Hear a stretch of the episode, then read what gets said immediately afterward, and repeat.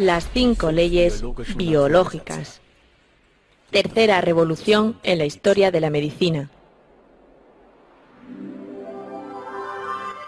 ¿De qué tratan básicamente estas cinco leyes biológicas y las implicaciones que tienen puede ser ilustrado por el siguiente ejemplo? El gato y el ratón.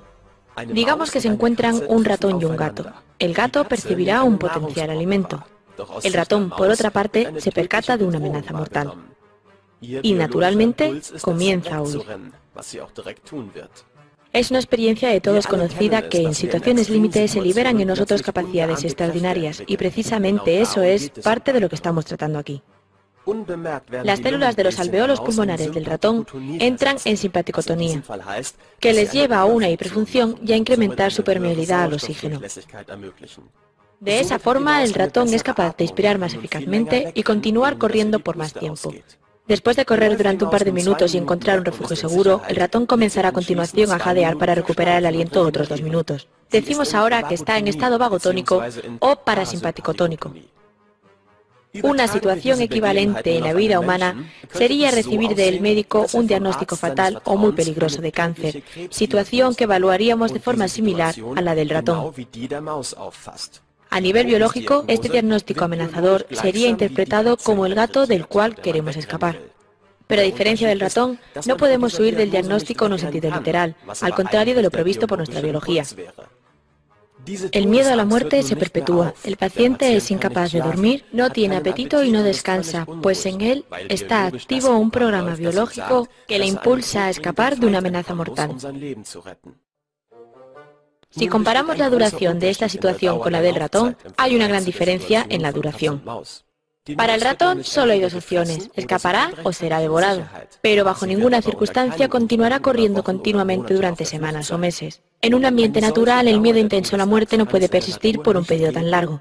En el caso del hombre, puesto que las células han estado trabajando a su máxima capacidad durante semanas, comienzan incluso a proliferar para poder aumentar su capacidad.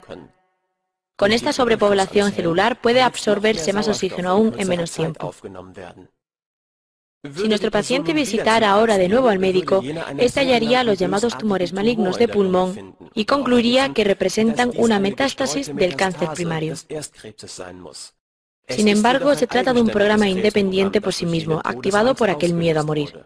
Esa proliferación celular nunca fue maligna o carente de sentido, sino que biológicamente ayudaba a la criatura a obtener energía para huir. Pero asumamos que nuestro paciente es tranquilizado por el médico, que le da un buen pronóstico. Desde ese momento sentirá por fin alivio y podrá comenzar a descansar y recuperarse. Ha escapado con éxito de la amenaza. Dado que habían crecido células extra durante semanas, debe suceder algo más. Ese excedente ahora innecesario de células será descompuesto por medio de la tuberculosis y el expectorado. El paciente expulsará en la tos sangre coagulada.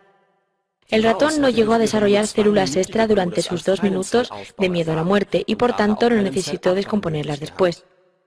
Sin embargo, nuestro paciente humano comienza a preocuparse y de nuevo visita a su médico, quien le diagnostica una tuberculosis pulmonar, cuando esto no es más que un síntoma de la resolución del conflicto de miedo a la muerte, el cual, aun con su incomodidad, representa un proceso biológico cuya duración está predeterminada y será apenas igual de larga como el tiempo que el paciente estuvo preso de su miedo a la muerte. De todos modos, la descomposición del excedente de células solo podrá llevarse a cabo si el organismo porta los microbios adecuados, bacilo de Koch. En su ausencia, por ejemplo, por haber sido eliminados médicamente, el tumor se encapsula y permanece en su lugar, sin suponer ninguna amenaza directa. Las micobacterias de la tuberculosis, siempre tenidas por malignas, no son realmente más que recolectoras de desechos, valiosos ayudantes para nuestra convalecencia. En efecto, hubo una elevada tasa de tuberculosis pulmonar en la Alemania de posguerra, dado que mucha gente había al fin resuelto su conflicto de miedo a la muerte. Biológicamente, habían logrado escapar del gato. Ni en un solo caso se trató de una infección.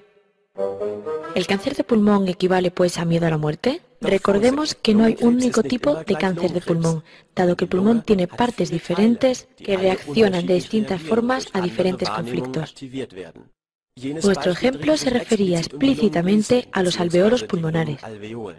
Para los conductos bronquiales, la pleura y las células calciformes existen otros programas independientes que se activan y cursan de distintas formas, pero que en ningún caso se trata de procesos malignos, sino biológicamente significativos.